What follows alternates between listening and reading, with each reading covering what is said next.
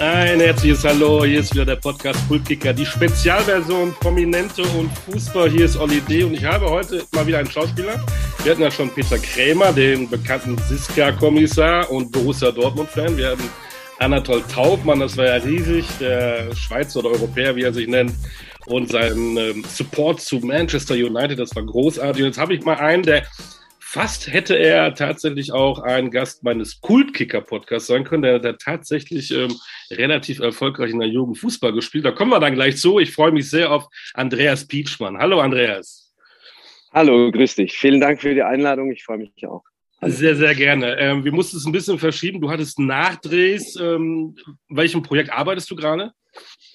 Das war jetzt gerade der Berliner Tatort also Tatort gibt es ja an vielen verschiedenen Stellen in Deutschland und das war der Berliner, was insofern für mich schön war, weil das ein kleines Heimspiel dann ist, weil ich ja auch hier lebe und dann nicht so viele Reisen machen muss. Und ähm, das war aber das war sehr schön. Es war nur so, wie das im Moment in sehr vielen Produktionen geht, dass man natürlich Corona gebeutelt ist und im Laufe der Zeit dann doch Leute auch innerhalb des Teams erkranken und dann äh, Drehtage zum Teil ausfallen müssen. Und deswegen sind wir äh, während der normalen Drehzeit, die geplant war, bis Ende März nicht fertig geworden oder bis ganz Anfang April und mussten jetzt ein paar Tage nachdrehen. Und äh, das konnte jetzt dann Gott sei Dank, weil alle genesen waren, wieder stattfinden. Und das musste schnell passieren, denn es war eben ein Wintertatort und es spielte viel im Wald. Und wie das so ist, äh, der Wald verändert sich im April extrem. Wir haben noch ohne Blätter gedreht in den Bäumen und jetzt äh, drei Wochen später sieht der Wald einfach anders aus. Deswegen musste das ganz schnell gehen, damit wir ähm, auch noch Ecken finden, wo noch nicht so viele Bäume mit Blättern bewachsen sind, so dass das noch glaubhaft auch den Winter darstellt. Ist mir übrigens schon vor zwei Jahren so gegangen, 2020, als ähm, der ganze Corona-Mist anfing. Da habe ich gerade den Franken-Tatort gedreht, was auch besonders schön war, weil das eben mal der, Frankort, äh, der, der Tatort in der Heimat war. Und da war, mussten wir auch verschieben, weil damals der komplette Lockdown über uns hereinbrach. Und dann, äh, und dann mussten wir so derart verschieben, sogar, dass wir den Wald und die Natur dann erst im November wieder drehen konnten, nachdem die Vegetation wieder abgehauen war, sozusagen die Blätter gefallen waren. Dieses Mal haben wir es noch schnell fertig gekriegt wie im Fußball, manchmal fällt auch halt ein Spiel aus und muss nachgeholt werden. So ist es dann bei euch tatsächlich auch. Genau, so sieht es aus. Wir ähm, schauen nicht so viele zu, zumindest nicht beim Drehen. Genau. Ja. Jetzt könnte ich natürlich deine ganze Filmografie aufzählen, werde ich jetzt nicht. Nee, äh, sag aber mal, für die, die dich jetzt nicht so vom Namen ja parat haben, ist so oft so, ja, wer ist denn das? Und dann sieht man die Bilder, ach der, Wahnsinn, den, den, den, den sehe ich doch jede Woche irgendwo. Sag mal ganz schnell deine ganz, die wichtigsten Produktionen, bevor ich es mache und das Wichtigste vergesse. Ja, aber in sowas bin ich gar nicht gut, irgendwie aufzuzählen, was ich, was ich gemacht habe. Äh, ähm, so vielleicht will ich auch das eine oder andere gar nicht mehr in Erinnerung rufen. Auf jeden Fall viele, aber, viele Krimis von Soko, über Tatort, über Wilsberg, alles über Mögliche. Ich, also äh, genau, ich bin einfach in, in, in, genau, ich bin weniger mit einem konkreten und festen Format verbunden wie Tatortkommissare, die dann äh, immer wieder in ihrer Serie auftreten, sondern ich bin auf der ganzen Bandbreite unterwegs und in vielen verschiedenen Projekten und in vielen verschiedenen Filmen zu sehen, aber war natürlich verschiedentlich in Tatorts zu sehen, habe alle möglichen Sokos gemacht, habe äh, hier bei Kudam, bei der Kudam-Reihe mitgespielt, äh, die ja noch ein aufsehenerregendes Projekt der letzten Jahre waren. Und ähm, was könnte man noch kennen? Hier die Hindenburg, das war ein großer Event-Movie.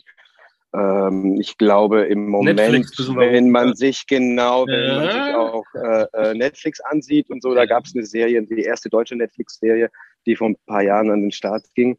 Dark hieß die und die dann vor allen Dingen international für großes Aufsehen gesorgt hat, weil die dort noch viel ähm, besser aufgenommen wurde als in Deutschland und viel, viel erfolgreicher war außerhalb und eigentlich auf der ganzen Welt außerhalb Deutschlands, als es das in Deutschland der Fall war. Und da könnten vielleicht ein paar Leute mich noch kennen, wenn sie die Serie verfolgt haben auch. Ja.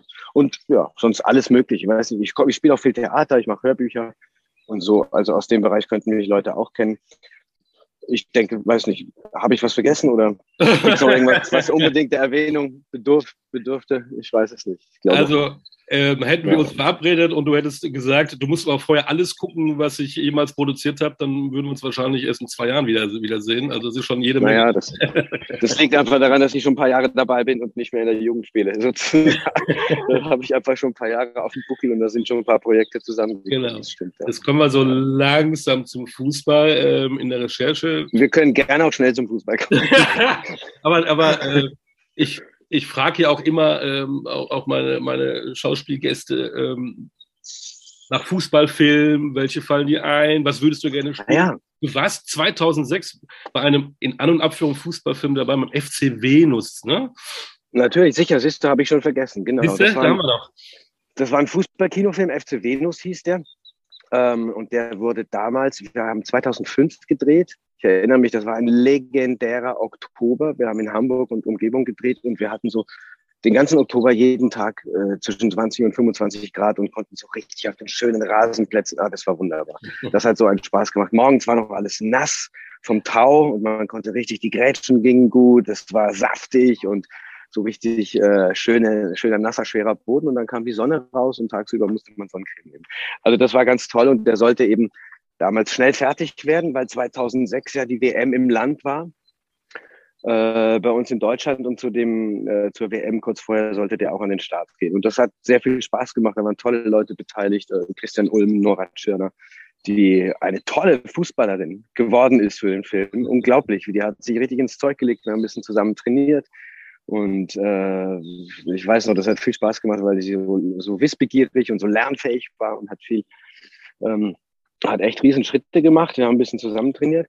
Und ähm, da ging es um ja, FC Venus. Da ging es eigentlich um eine Fußballmannschaft, wo die, äh, die Jungs, so eine Freizeitfußballmannschaft, die sich aber wirklich nur um Fußball und nie um ihre Frauen gekümmert haben, äh, von ihren Frauenbedingungen gestellt bekommen haben. Jetzt pass mal auf, jetzt spielen wir Spielerfrauen mal gegen euch. Und wenn ihr verliert, dann sagen wir jetzt, wo es lang geht und wir bestimmen, wie ihr, wie ihr eure Tage plant und so. Und das war, das war sehr lustig und ich hatte einen, äh, ich spielte einen schwulen Fußballer und durfte somit äh, als der Partner eines äh, der Fußballer dann in der Frauenmannschaft mitspielen. Und äh, das war, äh, das war ein Heidenspaß, weiß ich noch. Es ist immer, glaub, immer noch, glaube ich, ein schöner Film. Man hat echt wirklich viel mit der Fußballliebe des äh, Otto-Normalverbrauchers zu tun, der jetzt nicht ganz ins Profigeschäft gekommen ist. Da können wir einen ganz kleinen Sidekick machen. Äh, Gesellschaft, äh, schwuler Fußballer. 2006 hast du den gespielt. Jetzt haben wir 2022. Mhm. Aber was Outing angeht an schwulen Fußballer, ist ja so gut wie gar nichts passiert in so und so vielen Jahren. Ne? Das ist wahr, ja. Ich bedauere das sehr, ähm, dass das. Ähm, dass das immer noch so, eine, äh, so, ein, so ein Graubereich ist, wo viele sich nicht trauen, das zu sagen, was ich aber gleichzeitig, muss ich auch zugeben, verstehen kann. Ich habe selber lange Fußball gespielt und weiß, was äh, gerade im Männerfußball das für eine Männergesellschaft ist und mit wie vielen Vorurteilen und festgefahrenen Sichtweisen da äh, man konfrontiert wird. Und ich verstehe, dass äh, da Menschen Sorgen, habe, Sorgen haben, das äh, sich zu outen und zu sagen, weil sie dann eben doch irgendwie äh, Diskriminierungen äh, ja, befürchten müssen. Und das ist schade, dass das heutzutage noch so ist. Da muss noch viel gemacht werden. Ich bewundere jeden, äh, der das für sich bekannt gibt und den Mut hat.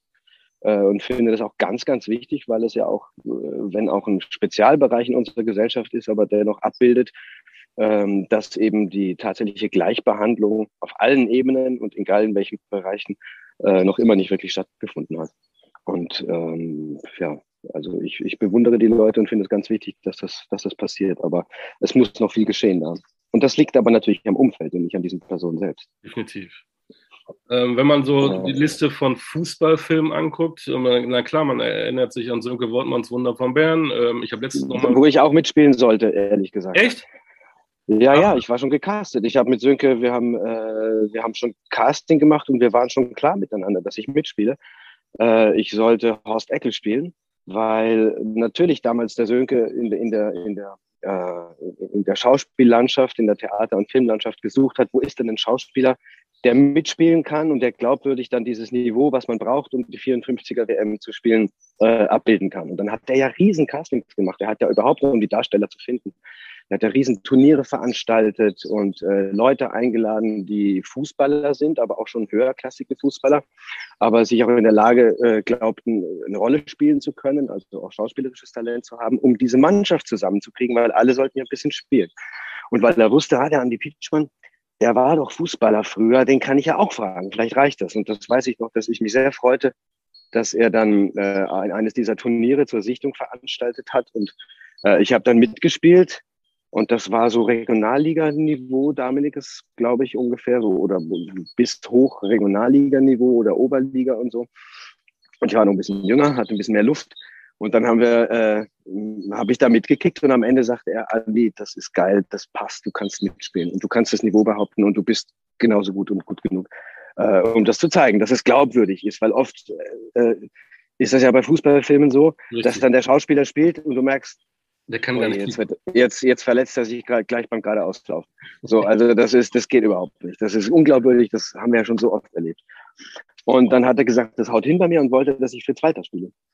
Und dann haben wir rumprobiert, was machst du da so eine dünne Nase, das geht nicht. Du musst, der war einfach, ähm, der hatte einen viel kräftigeren äh, Körperbau und ein kräftigeres Gesicht.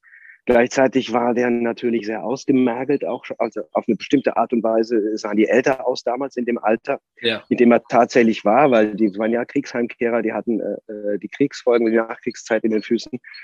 Und äh, er meinte, du siehst zu jung aus, leider. Also einerseits zu schmal, die Nase, die wir versuchen dir aufzusetzen, wir haben richtig versucht, meine Nase zu vergrößern in der Maske. Das sah unglaubwürdig aus und er hat gemeint, ich krieg das nicht hin mit dir, mit äh, Fritz Walter. So schade das ist, weil der muss auch der muss spielen, der muss sprechen und so und, und glaubwürdig Fußball spielen. Aber es ging mit meiner Physiognomie nicht, weil ich bin so ein dünner. Also ich habe, ich würde mal so sagen, ich habe das Thomas Müller gestellt. So ein bisschen. Also ich bin einfach mehr so eine Läuferfigur und sehr ja. viel kran und leicht. Aber Horst Eckel war ja auch ein Schmallands Küchenmeister. Genau. Deswegen hat er gesagt, Horst Eckel, du spielst Horst Eckel. Und den sollte ich spielen, das war schon klar und gecastet, nur kamen dann die Termine. Und ich war seinerzeit ähm, soll ich kurz warten, weil das jetzt, äh, weil hier die Polizei vorbei Mach ruhig weiter, mach ruhig weiter, okay. mich gar nicht. Du hörst es, okay. Dann Zur Erklärung, der Andi sitzt in seinem Garten draußen und da hört man auch die Vögelchen. Herrlich, herrlich, herrlich. Ich muss genau. Es ist der Frühling. Genau. Aber der, genießen den Frühling, der eine drin, der andere draußen. Egal. Also, genau. Horst Eckel. Das muss man nutzen. Und hat er gesagt, er macht das und da ging es um die Termine. Und ich war damals in Hamburg äh, am Thalia Theater fest engagiert. Mhm. Und der tolle Intendant, den ich da hatte, Uli Kohn, der ist auch ein großer Fußballfan, äh, seines Zeichens äh, Stuttgart, äh, verehrter Stuttgart und hat, glaube ich, auch eine schwere Saison in diesem Jahr.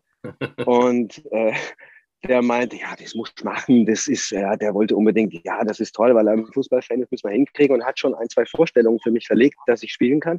Ja. Nun brauchte aber Sönke, um dieses Endspiel zu drehen, vor Greenscreen und so, der brauchte eine Woche am Stück wo er sagt, da muss ich mich darauf verlassen können, dass die Jungs alle da sind und spielen können. Das kann man nicht nachdrehen. Du kannst das Stadion nicht nochmal bauen oder so. Und dann hat es einfach zu sehr kollidiert mit Vorstellungsterminen, die ich hatte. Ich glaube, es wurde in Köln oder zumindest in NRW gedreht und ich hatte abends dann Vorstellungen in Hamburg. Und das war klar, das schafft ja nicht, rechtzeitig zurück zu sein, weil ich musste einfach 19 Uhr auf der Bühne stehen. Und dann haben wir schweren Herzens haben wir alles versucht und irgendwann hat Sönke gesagt, wir kriegen es nicht hin. Du hast einfach und ich war halt Theaterschauspieler. Äh, äh, am Abend ist Showtime, der Lappen ist hoch, die tausend Karten sind verkauft, die wollten die Show sehen. Und da musste ich halt da sein. Und dann hat es einfach terminlich nicht geklappt und deswegen war ich beim Wunder von Bern nicht dabei. Ach, schade. Aber er hat ja dann andere tolle Leute gefunden. Also das, der Film vermisst mich auch nicht.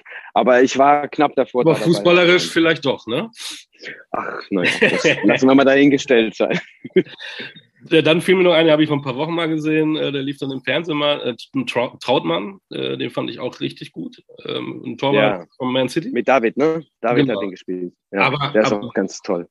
Ansonsten Fußballfilme, jetzt weniger Dokus, also wirklich Fußballfilme, ähm, fallen mir dann kaum noch welche ein, wenn ich ehrlich bin. Irgendwelche Ruhrpott. Es gibt also, es gibt wenige, es gibt wenige, es gibt natürlich das Wunder von Bern. Gab es nochmal was? Es gab's, ich glaube, es gibt dann irgendwie auch im Kinderbereich die Teufelskicker, ja. die es im Jugendfußball gibt. Ja. Natürlich gab es früher, als ich Kind war, Manni der Libero. Libero. Ja. Natürlich. Also das, da erinnere ich mich, Tommy Orner hat das gespielt damals. Und so, und es geht immer wieder mal, äh, ähm, geht was rum und äh, bekommt mal eine Anfrage, aber es gibt wenige, die es jetzt wirklich sozusagen mit einem größeren Erfolg in, in die Bekanntheit geschafft haben, dass man sich nach vielen Jahren auch noch daran erinnert.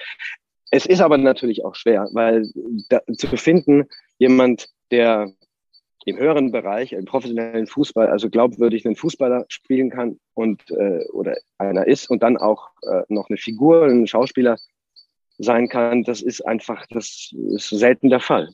Die sind zwar verwandt, diese beiden Geschichten. Also Fußballer ist Showtime. Das sind ja moderne Gladiatoren, die gehen raus und jetzt zählt's und jetzt ist das Spiel, so wie wir das kennen im Theater. Okay, der Lappen geht hoch und jetzt musst du irgendwie deine Rolle spielen und die, und die drei Stunden, die jetzt vor dir liegen, zählst und jeder, jeder Fehler wird gesehen und man sieht dir zu dabei. Und äh, du bist gleichzeitig im Fußball wie auf dem Theater äh, oder bei der Schauspielerei, auch vor der Kamera, bist du Teamplayer. So verstehe ich mich. Ich bin Teamplayer. Ich mag es nicht, Leute, ich mag nicht, äh, wenn Schauspieler nur an sich selber denken und an ihre eigene Wirkung äh, die ganze Zeit nur denken und äh, nur für sich selber da sind. Genauso wenig geht das im Fußball. Wenn du nur alleine äh, spielst, und äh, nicht den anderen hilfst und von den anderen nicht geholfen bekommst, dann kommst du nicht weit. Und im Theater ist es das Gleiche. Man kann nur gemeinsam gewinnen und man kann gemeinsam verlieren, man kann gemeinsam ein gutes Stück spielen äh, im Theater und gemeinsam einen guten Film machen. Und das, äh, das liebe ich, weil ich habe als Kind schon angefangen, Fußball zu spielen. Und ich finde das generell äh, eine gute Sichtweise auf die Dinge auch im Leben und nicht nur im Fußball und äh, im Theater. Es ist ja nicht nur das, was auf dem Platz passiert. Ich finde, es gibt doch genügend Stoff für, für richtig gutes äh, Material für einen Kinofilm oder für einen Fernsehfilm äh, hinter den Kulissen. Wenn ich an die FIFA denke, wenn ich an den DFB denke, ähm, Andy Pietschmann als äh, Infantino wäre doch vielleicht auch mal eine Rolle, oder?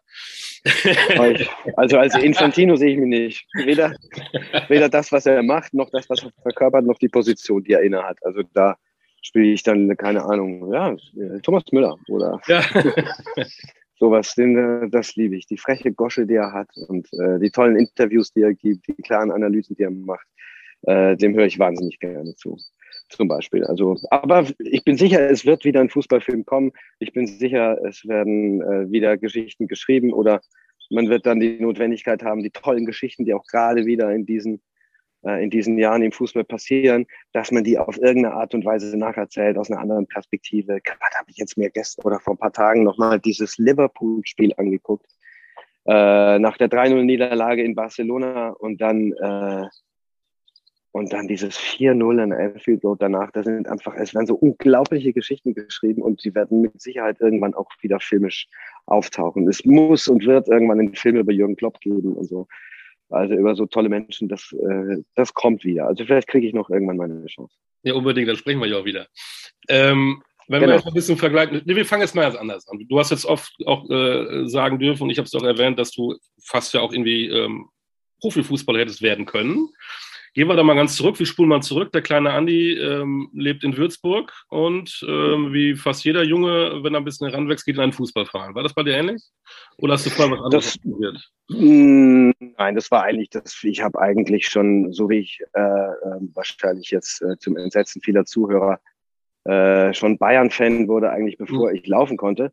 Äh, denn es ist ja nicht so, dass man sich das aussucht sondern das wird einem ja in die Wiege gelegt. Und ich bin nun mal in Nordbayern aufgewachsen und das ist der große Verein, der da in der Umgebung, auch in der weiteren Umgebung einfach äh, immer für Furore gesorgt hat. So habe ich dann einfach ganz früh, sobald ich laufen konnte, angefangen, irgendwie äh, den Ball gegen die Garage zu spülen. Und äh, habe einfach gekickt und habe gespielt. Und das hat es gab nichts, was mir so viel Spaß gemacht hat. Das heißt, ich habe ganz früh angefangen. Dann bin ich zunächst mal in der engen Innenstadt aufgewachsen, äh, ähm, mit wenig Platz in der kleinen Wohnung. Ich bin äh, einer von, eines von sechs Kindern. Wir sind fünf Jungs, ein Mädel, eine große Familie. Also wir mussten irgendwie raus, um uns zu bewegen. Und da war so ein kleiner Bolzplatz in der Nähe und da bin ich einfach jeden Tag hinmarschiert.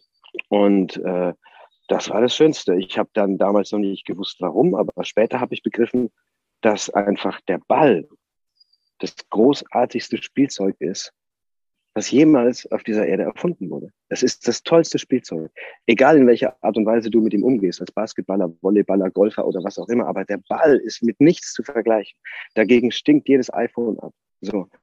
Und äh, dann habe ich entdeckt, dass ich gleichzeitig auch noch den Fußball äh, ein wunderschönes Spiel finde, dass ich äh, mit den Füßen wahrscheinlich sensibler war als mit den Händen oder sonst irgendwas und da einfach am meisten Gefühl drin steckte und äh, habe deswegen einfach immer, egal wo ich war, einen Ball dabei gehabt und einen Ball am Fuß gehabt. Und dann habe ich gespielt und viel gespielt und durfte dann schon bei den Großen mitspielen, was ich geil fand, weil die dann gesagt haben, oh, der Gleder, der kann schon mitspielen, das geht schon, der macht das.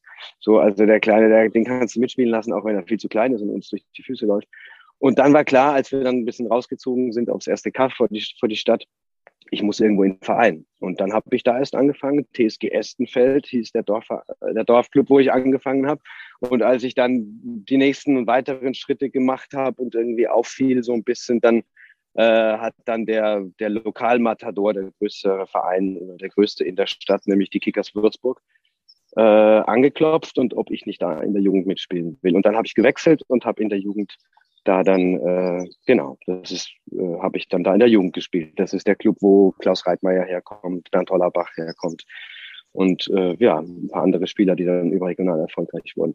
Und da habe ich gespielt und so ging es dann halt weiter bis in den ähm, äh, bis in den Lizenzbereich oder den, äh, wie sagt man das, den, den, den ja, Herrenbereich, die, die Erwachsenenmannschaften. Genau. Mhm. Ja, und dann ähm, musste man halt Farbe bekennen, weil dann reicht es nicht nur irgendwie begabt zu sein. Vielleicht, wie man mir attestierte, wie auch immer, sondern dann kommen viele andere Sachen dazu. Dann kommt Ausdauer dazu, dann kommt Trainingsfleiß dazu, dann kommt Biss dazu, dann kommt Überwindung dazu.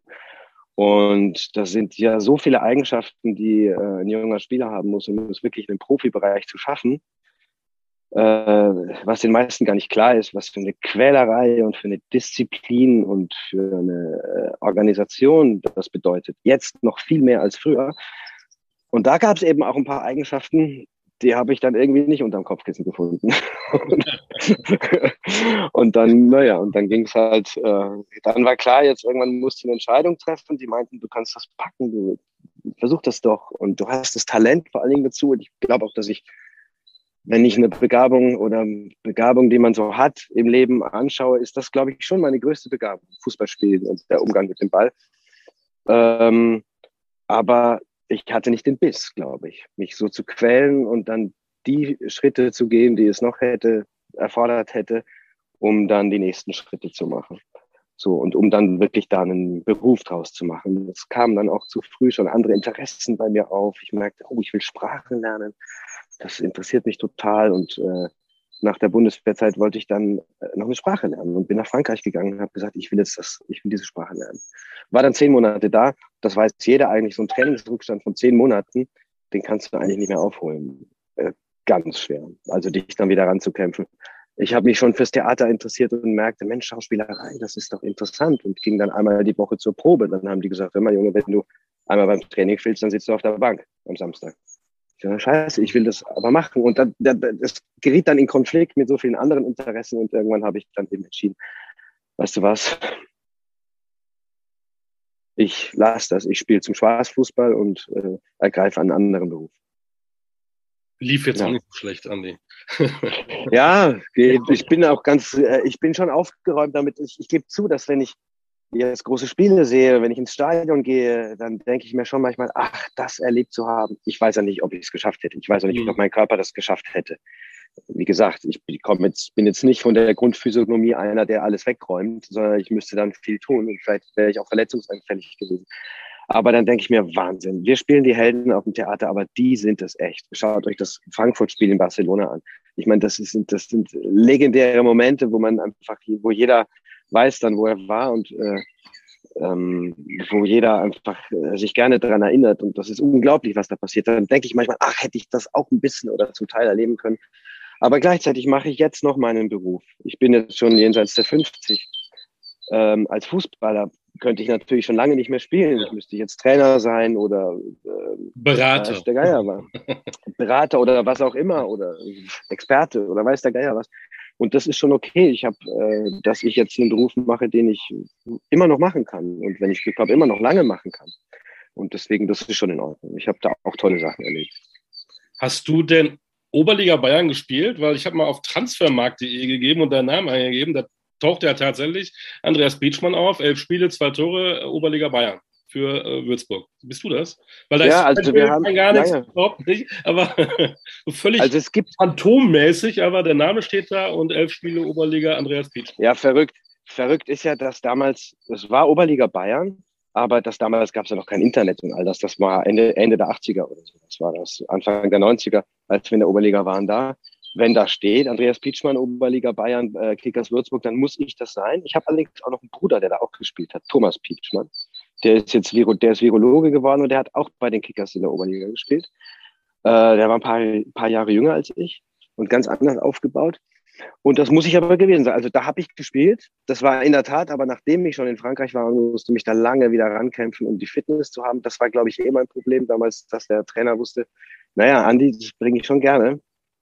Aber nach der 70. habe ich eine Wechslung. So, da muss ich auswechseln, weil die Luft dann für 90 Minuten habe, das habe ich äh, oftmals nicht mehr hingekriegt. Dann. Oder war ich einfach, wie gesagt, fehlte mir dann vielleicht der Biss. Und das war natürlich ein Problem. Und immer nur als Joker zu kommen oder raus zu müssen, war auch nicht schön. Und wie gesagt, es lief dann so mit den anderen Interessen parallel, dass ich gesagt habe, okay, ich müsste jetzt mal ein halbes Jahr Volltraining investieren, dann wäre ich da. Und das habe ich nicht gemacht. Aber das musste es gewesen sein. Wir waren damals Oberliga Bayern. Das war eigentlich die Liga unmittelbar unterhalb der ähm, unterhalb der zweiten Bundesliga. Richtig. Denn es gab damals noch keine Regionalliga und auch keine dritte Liga. Natürlich war das Niveau der Oberliga Bayern oder überhaupt der Oberligen nicht so, wie jetzt die dritte Liga ist. Das war niedriger, aber es war, glaube ich, äh, dadurch auch höher als die jetzigen Oberligen, weil eben darunter kamen, das kam ja. als für den Meister, das war damals 1860 München, kamen dann die Relegationsspiele für die zweite Bundesliga. Also wer dann da aufstieg, der hatte die Möglichkeit, sich für die zweite Liga zu qualifizieren. Und das ist natürlich anders, als das heute ist. Aber das war ich, das muss ich gewesen sein und das war ähm, genau, das ja, bei Kickers Würzburg in der Oberliga. Und wir sind allerdings, wir sind schön verkloppt worden auch, das muss ich schon zugeben. Ich weiß so, in 5-0 in Memmingen, das war nicht schön, echt. Das, ja. Aber gegen die Löwen haben wir gut gespielt, das weiß ich noch. Und da kamen dann eben, da waren 6000 Leute im Stadion und so. Und das war dann schon mal ein Erlebnis, nur galt damals einfach, es ist insgesamt zu wenig Geld in Würzburg, da kommen dann zu wenig Zuschauer und du kannst die Spieler nicht halten auf längere Dauer, weil ähm, weil du einfach, äh, weil die dann woanders hingehen und da keine große Perspektive sehen. Es gibt da nicht viel Industrie, es gab nicht viele Investoren. Und deswegen war es da immer schwer, den hochklassigen Fußball anzusiedeln, was ja dann in den letzten Jahren äh, mal gelungen ist. Und so war das. Die Löwen, die haben irgendwie das Zehnfache verdient. Wir haben noch Punktprämie gehabt. so. Und ich habe mir dann von dem Geld äh, äh, Antiquitäten gekauft. Also da war ich auch dann anders. Da haben mich dann die Mitspieler ausgelacht und so, was willst du mit dem alten Stuhl? Kauf dir doch ein Auto. So, also das war einfach, ich hatte irgendwie komische Flausen im Kopf sozusagen, die dann nicht ganz artverwandt waren. Und dann hat, ich weiß nicht, das führte dann vielleicht auch dazu, dass ich zu fremd war. Dann. Naja, aber ich erinnere mich wahnsinnig gerne an die Zeit. Ich bin noch mit vielen befreundet. Ich verfolge meine Kickers immer noch bei jedem Spiel, auch wenn das eine schwierige Wollte ich gerade Sache fragen. Ähm, in den letzten zwei Jahren. Die Leidenschaft Würzburg ist tatsächlich dein ganzes Leben, äh, hat dich das begleitet, ne? Ja, das ist halt, du, du bist dann natürlich, es ist dein Club, mit dem hast du selber gespielt. Die spielen jetzt in dem gleichen Stadion am Dalle, in dem ich gespielt habe. Äh, sicher ist der Rasen viel besser als damals, aber das ist das gleiche alte Betonstadion, ein bisschen aufgemotzt. Jetzt haben sie Flutlichtmasten. Wir konnten damals nie spielen, wenn es dunkel war. Und äh, das verbindet dich aufs Leben. Und da sind jetzt noch im Vorstand und im, im Betreuerstab sind äh, Jungs, mit denen ich gespielt habe. Der Nobby Maler, mein, wir hatten zwei Nobby Maler, einen, einen Norbert Maler 1, einen Norbert Maler 2, der ist jetzt noch im Betreuerstab bei den Kickers. Und das ist einfach äh, wunderbar, die alten Freunde zu sehen. Und wenn ich da bin, dann kennen sie mich noch und dann gehe ich ins Stadion und dann ähm, ja, und dann, dann sieht man sich wieder und das ist einfach schön. Und ich liebe den Club, das ist klar, da habe ich gespielt und ich verfolge den und verfolge jedes Spiel, auch wenn das hochgradig frustrierend ist, eben die letzten zwei Jahre. Ähm, und jetzt, ehrlich gesagt, heute, selbst wenn wir nicht spielen, dann, dann doch der Abstieg droht, der wahrscheinlich nicht mehr abzuwenden ist oder ziemlich sicher nicht mehr abzuwenden ist. Aber da bin ich total verbunden. Das ist, da, da hängt meine Leidenschaft noch dran. Und das ist meine Jugend, das ist meine Stadt, wo ich herkomme, ist mein Club. Jetzt, jetzt, lebst du in Berlin. Hast du dann da auch Sympathien für Berliner Vereine irgendwie dir angeeignet oder bist, siehst du das ein bisschen, naja? Also, ja, naja, genau. Also bestenfalls naja. Denn äh, im, im, im Laufe seines Lebens oder wenn man den Fußball begleitet, dann äh, hat man, wie gesagt, einen Club in die Wiege gelegt bekommen, wo man äh, dann einfach Fan wurde. Das bleibt auch, davon, das kann man ja nicht abstreifen wie ein altes Hemd. Das waren eben die Bayern. Dann äh, hat man nochmal Erlebnis oder Begegnung mit dem Club, dass man vielleicht auch sich noch äh, einem anderen öffnet. Das ist bei mir auch der Fall. Das war der VfL Bochum und ist der VfL Bochum, weil ich da äh, lange gelebt habe und gearbeitet und auch immer im Stadion war und dann auch die Spieler und den Betreuerstab und äh, Trainer und sowas kennengelernt habe. Äh, es war eine tolle Zeit noch. Also Katze Zumdick war da und äh, Topmüller, Gudjonsson, Wosch und ja, habe mich mit Katze Zumdick damals gut angefreundet. Stickrot und die Jungs. Und ähm, das ist dann schon mal viel und dann ist es irgendwann genug. Ich bin gerne in Berlin und ich gehe sehr gerne zur Union, muss ich sagen, denn das ist einfach eine Ausnahmestadion, sind Ausnahmefans, das ist, eine, ist ein Ausnahmeclub und es macht total Spaß, den zuzusehen. Ich mag solche Clubs. Das ist ähnlich wie Bochum oder St. Pauli. Aber ansonsten, ich bin jetzt kein Fan geworden von irgendeiner Mannschaft in Berlin. Aber, aber das ist, finde ich schon, ich habe einen in der ersten, jetzt ist ja Bochum auch in der ersten und sind die einzigen, die eine richtig tolle Saison spielen. Und dann habe ich meine Kickers, aber genau. Aber es ist wichtig, dass in Berlin die Clubs in der ersten Liga sind. Deswegen hoffe ich auch, dass die Hertha das schafft. Ähm, und nachdem jetzt die letzten Spiele da unter Felix Magath gewonnen wurden, jetzt vor allen Dingen das zuletzt gegen Stuttgart, sieht das ja auch ganz gut aus, weil die Stadt braucht das einfach. Aber also mein Herz hängt dann an den anderen Clubs, wie ich es beschrieben habe. Deine, deine Kinder kennen ja fast äh, nur Bayern München als deutscher Meister. Ne?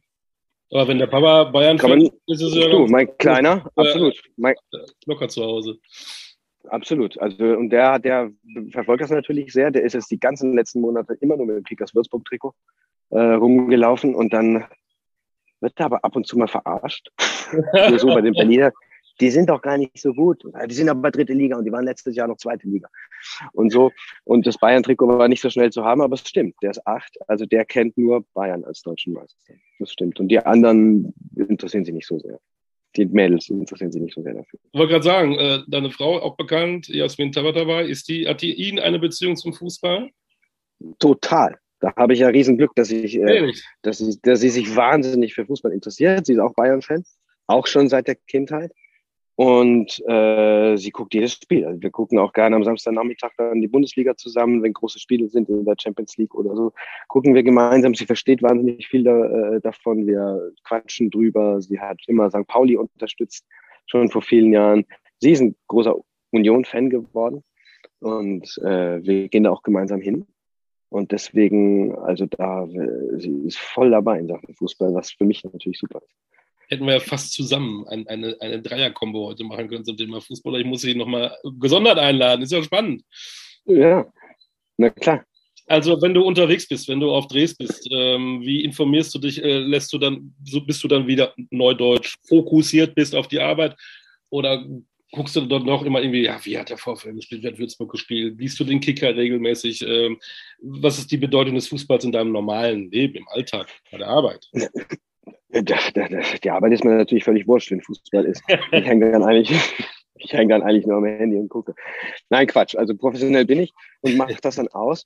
Aber wenn sich eine Minute ergibt und ich kann mal nachgucken und es ist gerade ein großes Spiel, mein Ticker ist immer an. Ich bin immer informiert. Ich habe auch so nette Fußball-Chats, Chat-Gruppen. Ich habe zum Beispiel die äh, Kickers Revisited. Das sind alte Clubs, alte Fans und alte Kumpels aus Würzburg mit denen ich äh, viele Spiele einfach immer kommentiere und schreibe. Und wenn große Spiele sind, uns das anschauen, im Chat schreiben. Ich spiele selber noch Fußball äh, in, äh, im Freizeitbereich, also in einer Freizeitmannschaft in Berlin. Okay. Es gibt ja sowas Lustiges wie eine große Medienliga.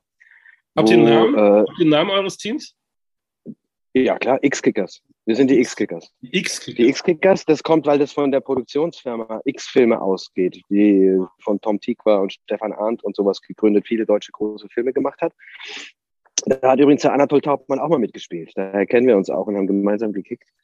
Äh, und das ist also, das ist eine Liga, wo aus dem kompletten Medienbereich, sei es äh, Printmedien, Bildzeitung oder Fernsehsender RTL oder Zeitschriften, Elf Freunde oder Deutschverlag oder eben eine Produktionsfirma wie wir, wo die alle äh, Freizeitmannschaften haben und wir eine Kleinfeldliga ausspielen. Aber es ist eine richtige Liga. Das heißt, es gibt Schiedsrichter, es gibt eine erste Liga und eine zweite Liga. Beide haben 16 Mannschaften, sind also 34.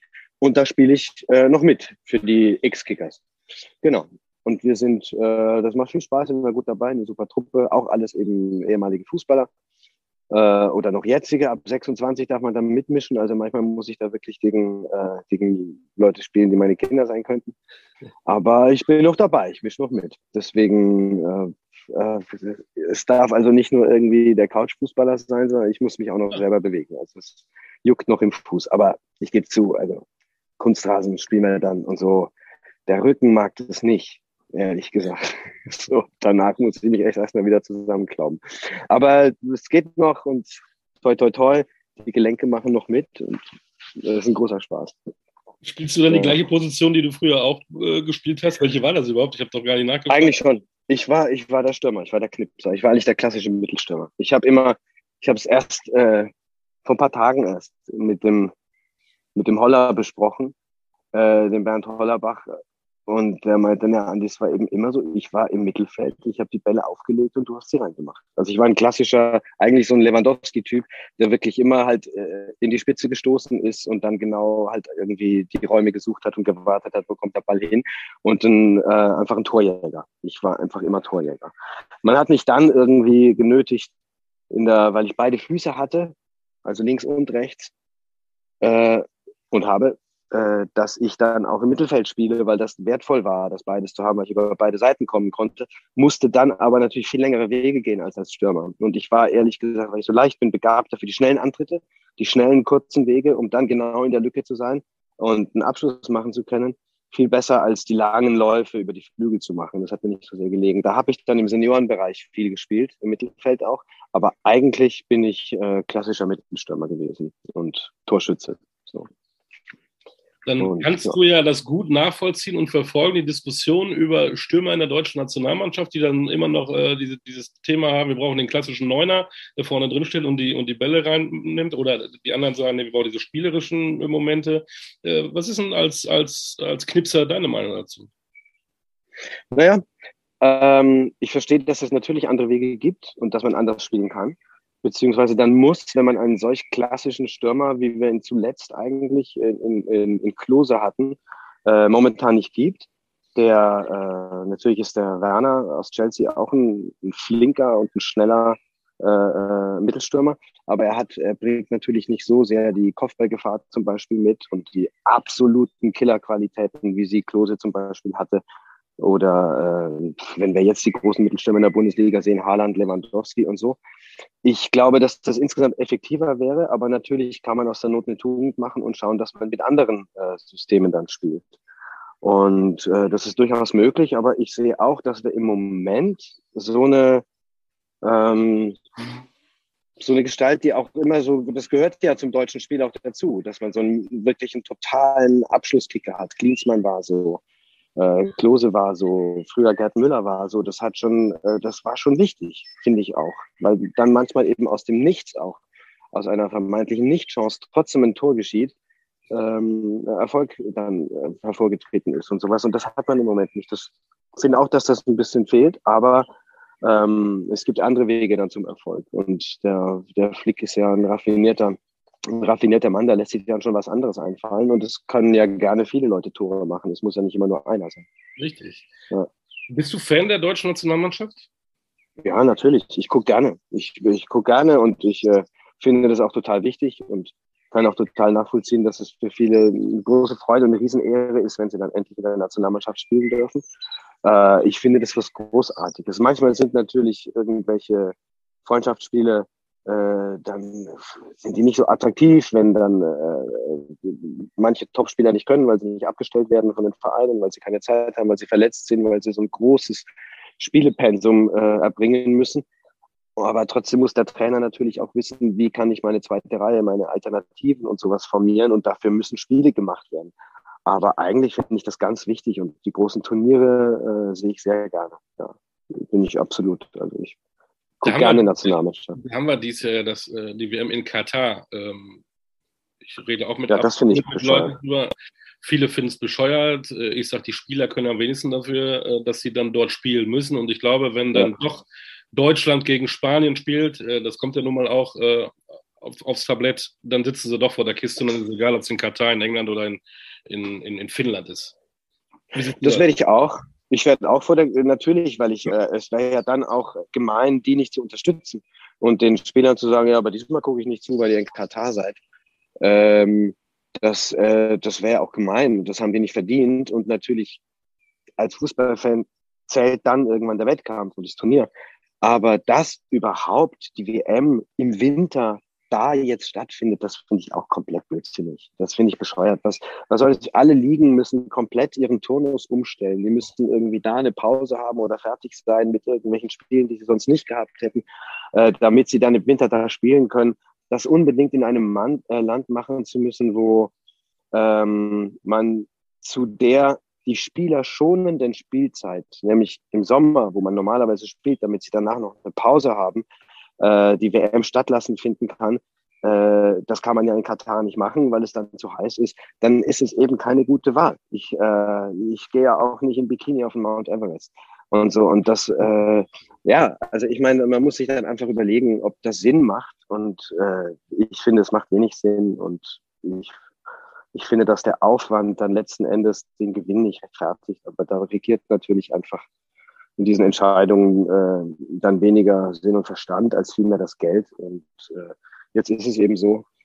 Aber ich werde deswegen meine Liebe zum Fußball und meine Unterstützung der Nationalmannschaft nicht verlieren. Aber man muss einfach daraus lernen. Ja. Da Siehst du das anders? Nee, da bin ich absolut bei dir. Ähm, was nur komisch ist, wieder sportlich gesehen. Ähm, früher gar nicht so lange her kannte ich fast die komplette brasilianische Nationalmannschaft. Von Kaká über Deco, über ja. Stico, Ronaldo, Ronaldinho, Robinho. Mittlerweile fällt mir nur noch Neymar an. Argentinien ähnlich. Ähm, wir waren natürlich auch ein bisschen jünger. Ja, ja. ja wir haben aber, besser gemerkt. Aber Luis, Luis spielt doch bestimmt auch noch, oder? Luis, wer könnte denn noch spielen? Hier, der in Paris Thiago Silva weiß ich nicht. Ähm, Thiago Silva vielleicht, ja. Aber auf jeden Fall, ähm, früher ging ich das lockerer von der Hand. Deswegen ist auch die, vielleicht die Frage, Italien nicht qualifiziert. Wer ist denn eigentlich dann äh, in Katar Favorit? Ich sage ein bisschen auf einmal dann doch wieder England, weil zum ersten Mal haben die Engländer die Chance, ähm, die sind nicht so müde bisher. Nach, nach einer langen Saison, die haben ja zwei Wettbewerbe, die haben äh, mehr, mehr Clubs in der Liga.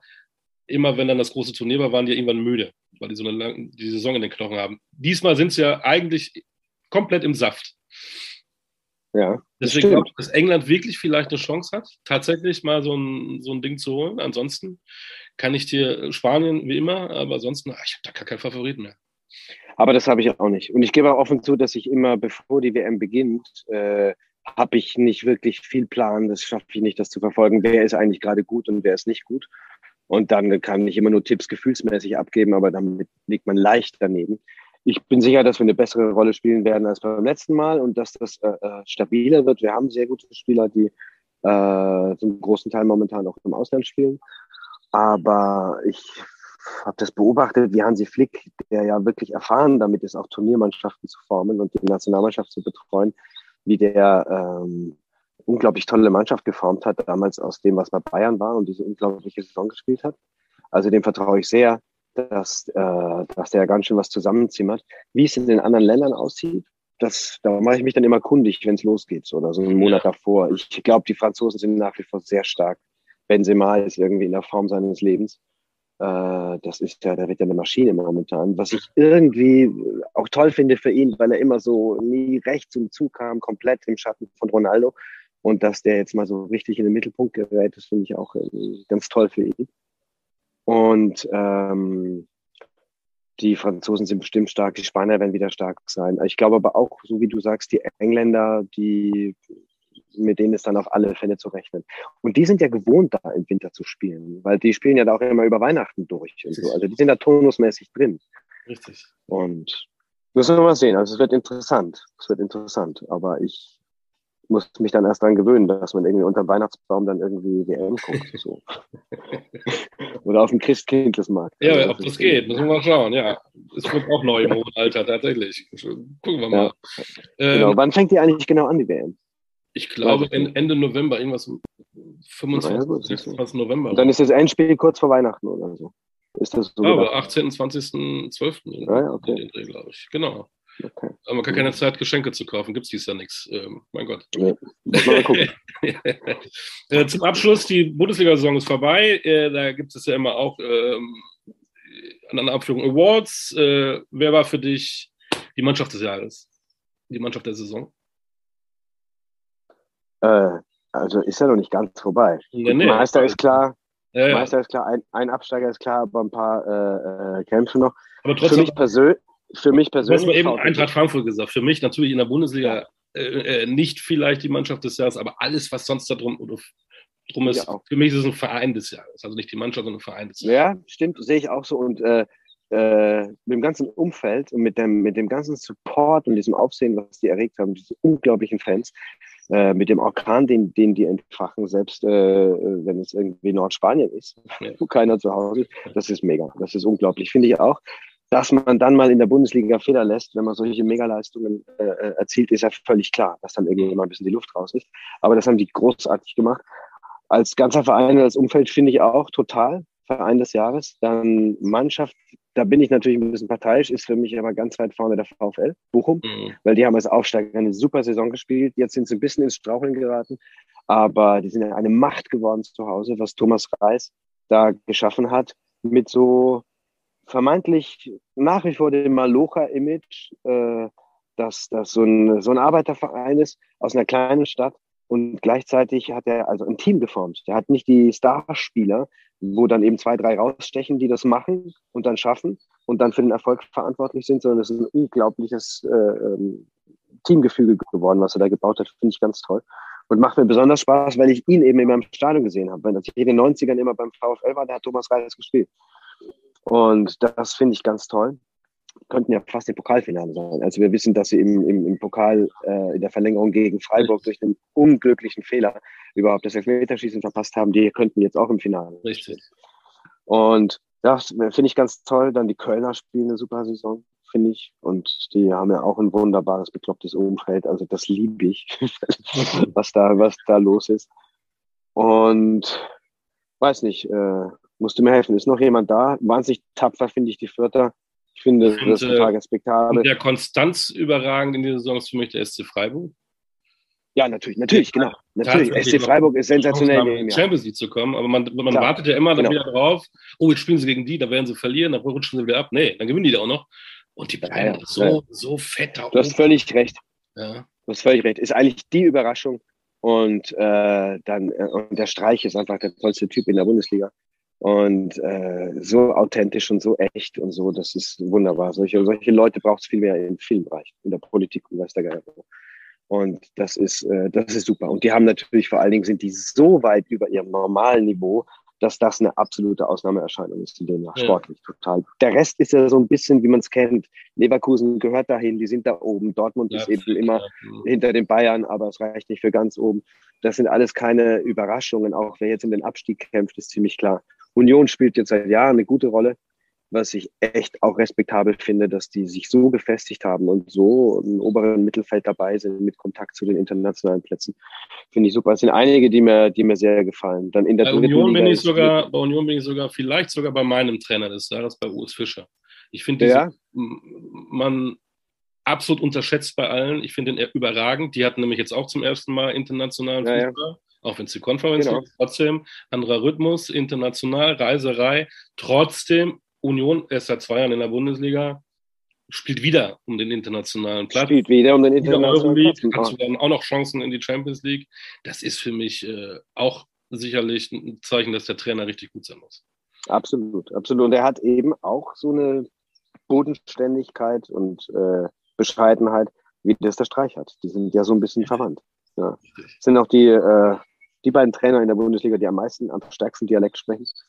Äh, wobei er ist ja Schweizer, der spricht ja Dialekt, der spricht ja Schweizerdeutsch. Aber das hat, äh, das hat einfach auch immer so eine Volksverbundenheit für mich. Es ist einfach, das ist toll. Aber die beiden sind wirklich die Trainer des Jahres, würde ich sagen. Dann machen wir noch zum Schluss äh, ja. Ähm, die, einen Spieler des Jahres. Gibt es einen, wo du sagst, der war dieses Jahr wow.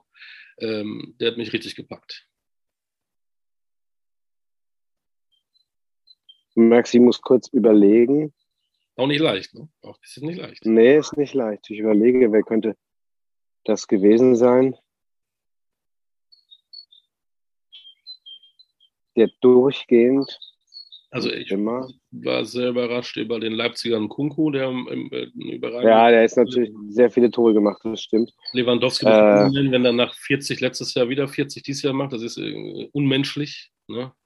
Ja, das ist unmenschlich. Wenn er da wieder hinkommt, er wird nicht ganz so viel schaffen, wie er, äh, äh wie er es im letzten Jahr geschafft hat, wie es scheint.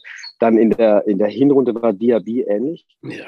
Äh, hat auch ganz stark unheimlich viel geknipst in Leverkusen. Die haben halt oft nicht so eine äh, Konstanz dass es dann auch weitergeht, weil sie dann einfach immer, immer haben sie mal einen Knick zwischendurch.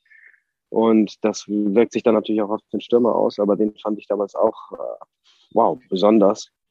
Und auch so, ja, ich mich dann freue und wenn man überlegt, dass er auch erst 18 ist, äh, Florian Wirz ist für mich auch so ein Mann, Mann des Jahres, muss ich sagen.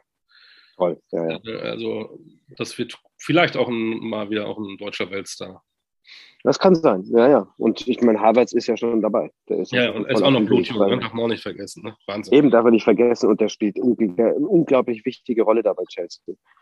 Und überhaupt, wie die auch die, die ganzen Trainer, die Deutschen in, äh, in, der, in der Premier League, das ist schon unglaublich. Und das ist natürlich auch, wenn wir über den, äh, über den Teich springen, ist natürlich Klopp auch wieder ein Mega-Jahr, was der hat. Das ist, was der spielt. Also, jetzt ist wahrscheinlich gleich mein, ähm, mein hier, ja. mein Kopfhörer, mein Kopfhörer alle. Aber kannst du mir sagen, was der Klopp wieder für eine unglaubliche Saison spielt, äh, wie nah der dran ist, was für eine Zweiklassengesellschaft das da auch ist in England, wie groß der Abstand ist zwischen äh, Man City und Liverpool und dann den, den ja. Verfolgern andererseits.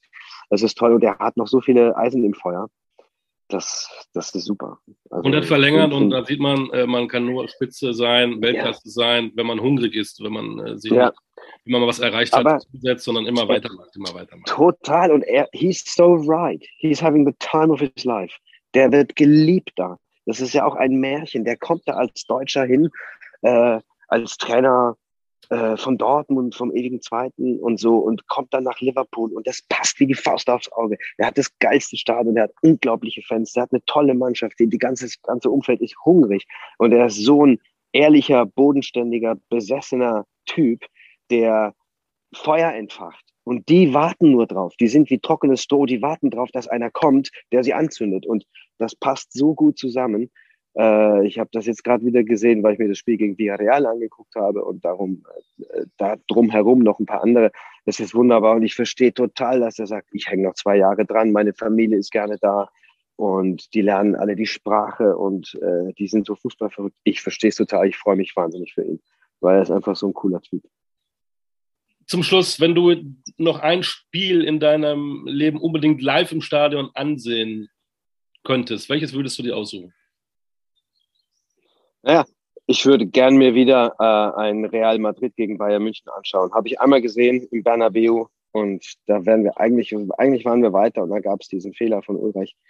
Äh, da war ich, da war ich mal im Bernabeu. Das würde ich gern, sowas würde ich gern noch was. Ja. Und natürlich auch gern Messi sehen mal. habe ich auch einmal gesehen im Stadion. So ein Klassiko habe ich mal gesehen. Aber ja, also sowas.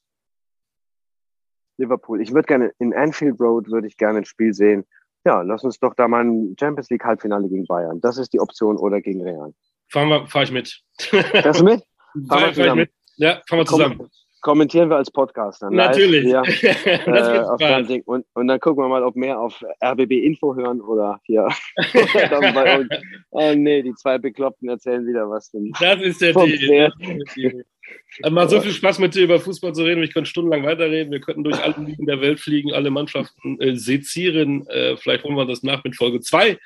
Vielleicht gibt es ja nochmal eine Chance. Aber, mit dir auch. Aber genau, aber du sitzt draußen im Garten und ich habe Angst, dass du einen Sonnenbrand kriegst und deswegen deinen nächsten. Schauspielauftritt absagen musst, weil das passt dann nicht zum Bild. Obwohl, genau, Sonnencreme ist drauf und äh, die nächsten Drehtage sind noch eine Ecke entfernt. Deswegen, das darf okay. ich riskieren heute. Sag ganz kurz zum Schluss, was sind deine nächsten Projekte, damit wir das verfolgen können, damit wir auch dann rechtzeitig den Fernseher äh, naja, können oder Netflix oder ich, ich werde jetzt die nächsten, die nächsten Wochen im Studio stehen und ähm, die Synchronarbeit machen, die Nachsynchron äh, für eine neue Netflix-Serie, die ich gemacht habe. Die heißt 1899 und wird äh, im Herbst rauskommen. Und das ist ein sehr großes Projekt, auch von den Machern, von die, die gleichen Macher äh, von Dark, die das gemacht haben, nur jetzt auf sehr großer internationaler Basis, weil auch sehr viele Schauspieler äh, aus der ganzen Welt mitspielen. Und, und das haben Baran Boda Oda und Jantje Friese gemacht. Und da, äh, das ist ein richtig großes, aus Deutschland generiertes Projekt, was auf der ganzen Welt laufen wird. Und mit der Arbeit sind wir gerade noch befasst und das hoffe ich sehr, dass das eine sehr besondere Show wird. Ja. Schauen wir uns an. Als du sagtest, 99, dachte ich, du machst einen Film über Hoffenheim, aber das ist es nicht. Nein, nee. da habe ich wenig Eisen im Feuer. Es spielt im Jahr 1899. Aber also. lass uns beiden mal Drehbücher schreiben über Fußballfilme. Vielleicht schaffen wir das ja. Okay. Da ist Bedarf. Und ja. äh, wenn es ein Spieler ist, der auch kicken äh, muss, dann nehmen wir doch dich. Ich ziehe die, zieh die Töppen wieder an und ich gebe Wunderbar. Das war Andi Pichler okay. im Podcast Kulkicker Spezial Promis und Fußball. Ich danke recht herzlich, Andi. Ähm, viel Erfolg bei deinen Projekten. Viel Spaß beim Fußball und allerwichtigste, bleib bitte gesund. Grüße an die Familie. Ich danke dir, Oliver. Hat viel Spaß gemacht. Alles Gute. Äh, Wir hören uns. Bis zum nächsten Mal. Sagen. Alles Gute. Mach's gut. Alles Ciao. Gute. Ciao. Halt die Ohren steif. Ciao.